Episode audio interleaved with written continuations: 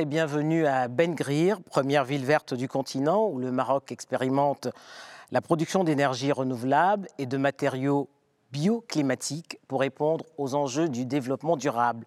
Badr Iken, bonjour. Bonjour Denise, merci pour l'invitation. En 2016, le Maroc met en service sa première centrale solaire, Nour Ouarzazate.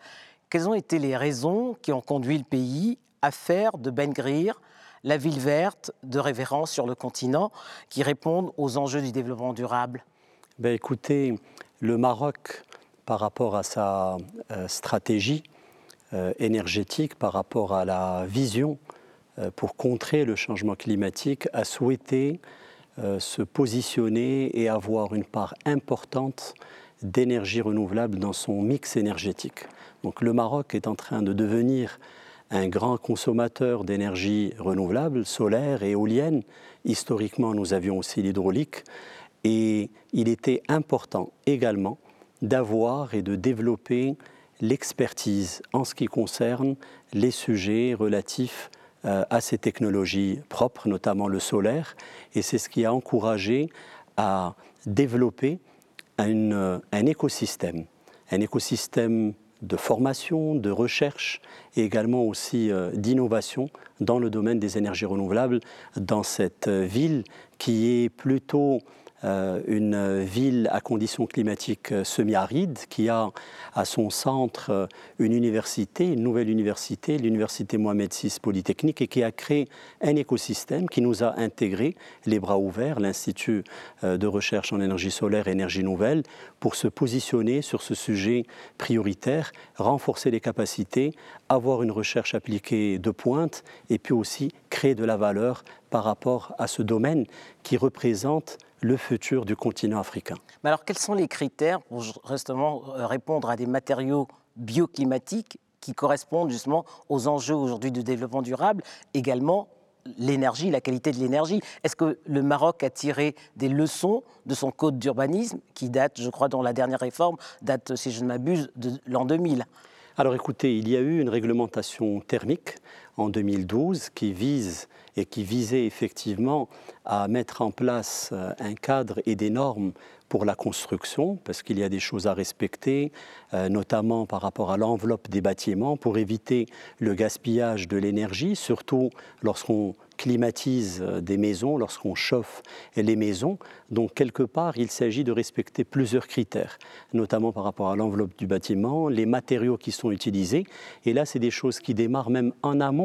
Et c'est les raisons pour lesquelles nous avons commencé à travailler. Nous sommes en train de mettre en place une plateforme de recherche, le Green and Smart Building Park, qui traite du sujet de l'enveloppe, des matériaux, de la valorisation de matériaux naturels, l'utilisation de déchets agricoles pour une isolation thermique de l'enveloppe et des murs.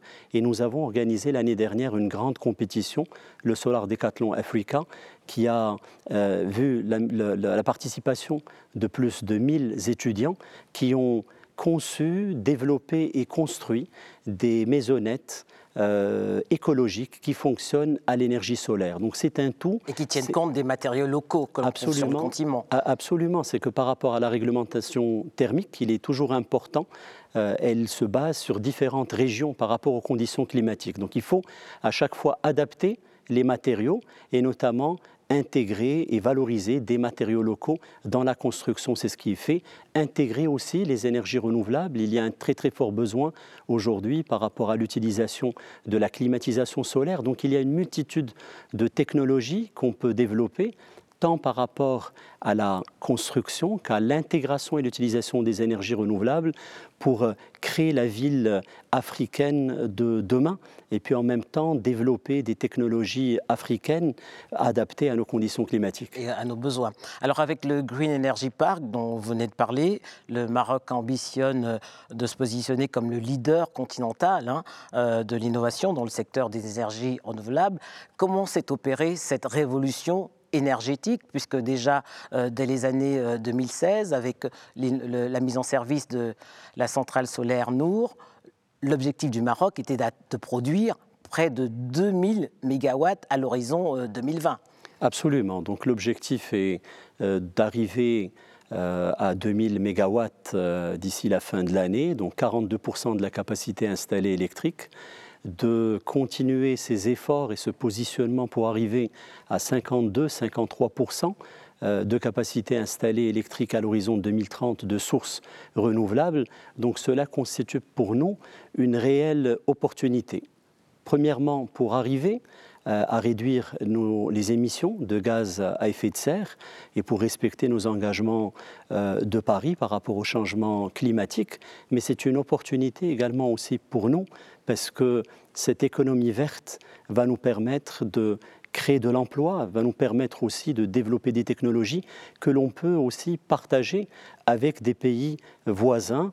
Euh, et comme je l'ai cité tout à l'heure, je pense que le solaire offre un très très large, c'est un, offre un fort potentiel pour le continent africain. Est-ce que le solaire est justement décentralisé? la solution au déficit énergétique de, ce continent, dont on dit toujours que c'est le continent le plus mal éclairé? Ben, Écoutez, oui, je dirais oui.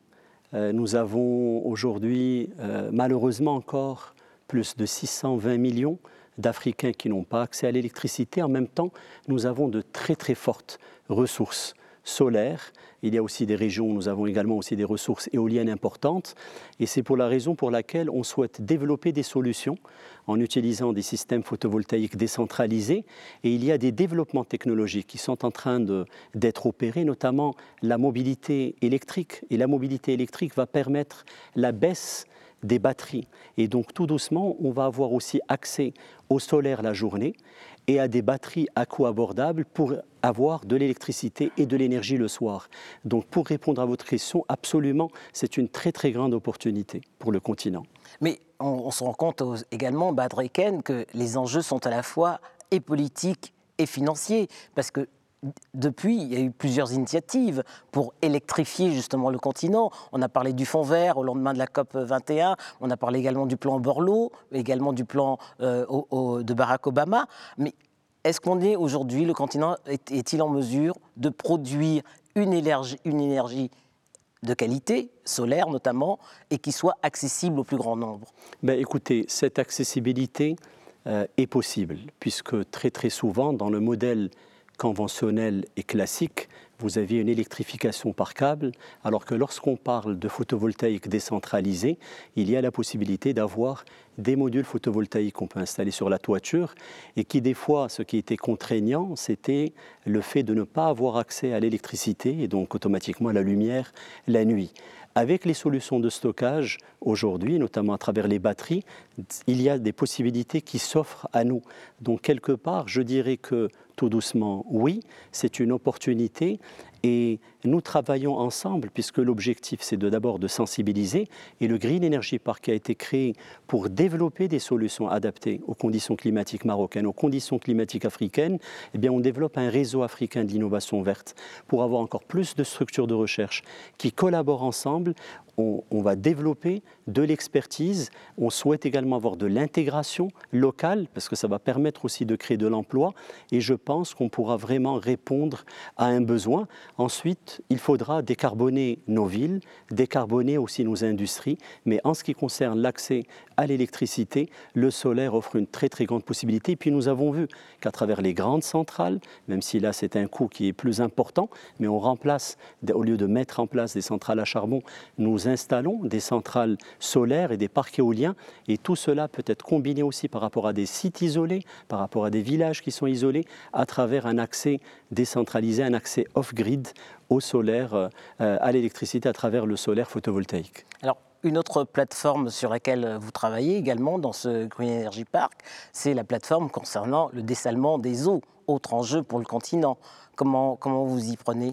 Alors écoutez, actuellement nous sommes en train de mettre en place un réseau de plateformes de recherche et d'innovation puisque le grand défi de notre continent, c'est de valoriser aussi les résultats de projets de recherche.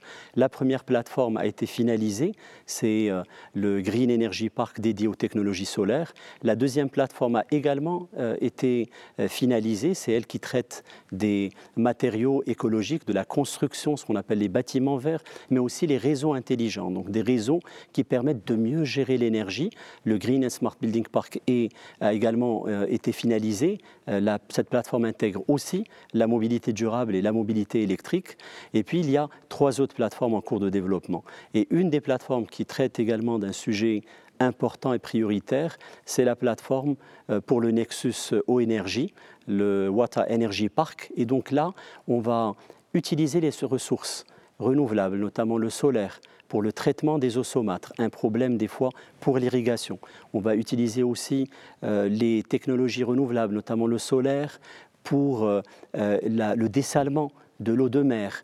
Euh, et en même temps, on peut utiliser, parce que nous avons au niveau de notre continent énormément de côtes, on va utiliser l'énergie marine pour produire euh, de l'énergie propre. Donc c'est ce nexus, c'est cette relation entre l'énergie et également aussi euh, l'eau. Dernière question, Batriken. en l'espace de 16 ans, le de 16 ans, 18 ans, pardon, le Maroc a accueilli deux COP la COP 7 et la COP 22. Euh, c'était l'année dernière.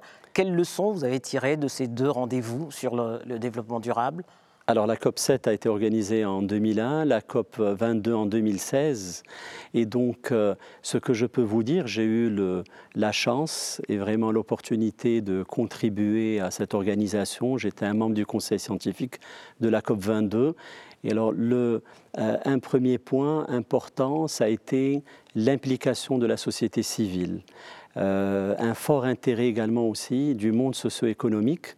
Donc ce qui était pour nous euh, vraiment très important, c'est de garder cette dynamique suite à la COP21 à Paris et aux accords qui étaient vraiment plus qu'importants, les accords de Paris. Donc c'était garder la dynamique. Moi, ce qui m'a le plus frappé, c'était la sensibilisation, la mobilisation d'un pays. Alors à chaque fois quand on pose la question comment on s'engage comme ça d'une manière aussi forte, telle que le Maroc, euh, et c'est tout le monde qui s'engage au Maroc par rapport au changement climatique, qu'est-ce qu'il faut faire pour motiver? Bien évidemment, il faut une vision, il y a une vision royale, mais en même temps, il faut pour moi, je recommanderais d'organiser une COP parce que ça permet de sensibiliser tout le monde, le monde socio-économique, et pendant plus d'un an, tout le monde ne parlait que de ça, au niveau des lycées, au niveau des écoles, au niveau des universités. Et donc, automatiquement, ben, ça interpelle tout le monde à changer les habitudes, parce qu'on gaspille beaucoup d'énergie. On a parlé des énergies renouvelables, un très très fort potentiel.